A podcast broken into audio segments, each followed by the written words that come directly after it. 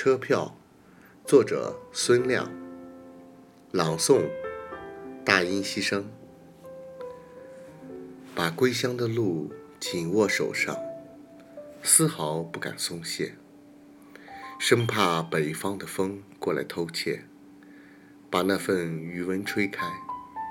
沉甸甸的它很轻，轻飘的它有重量，像极了拐角处的老中医。开出的一剂药方，治愈了乡愁，抚平了奔波时的迷茫，也从未计较它是圆，或像电影票一样的方。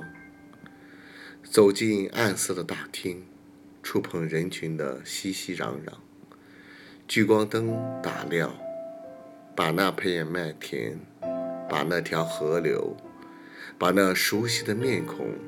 通通的投射在前方的幕墙，对，那就是在播放久违的故乡。